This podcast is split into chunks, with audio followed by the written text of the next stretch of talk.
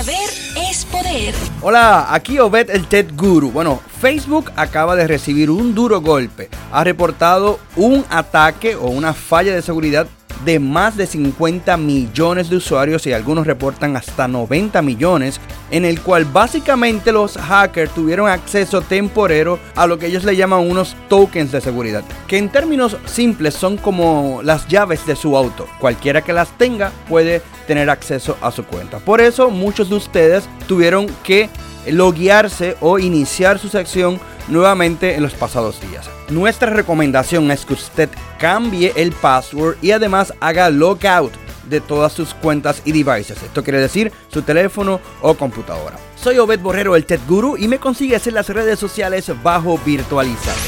Hay más información y recursos en la redhispana.com. Un mensaje de esta emisora y de la redhispana.com.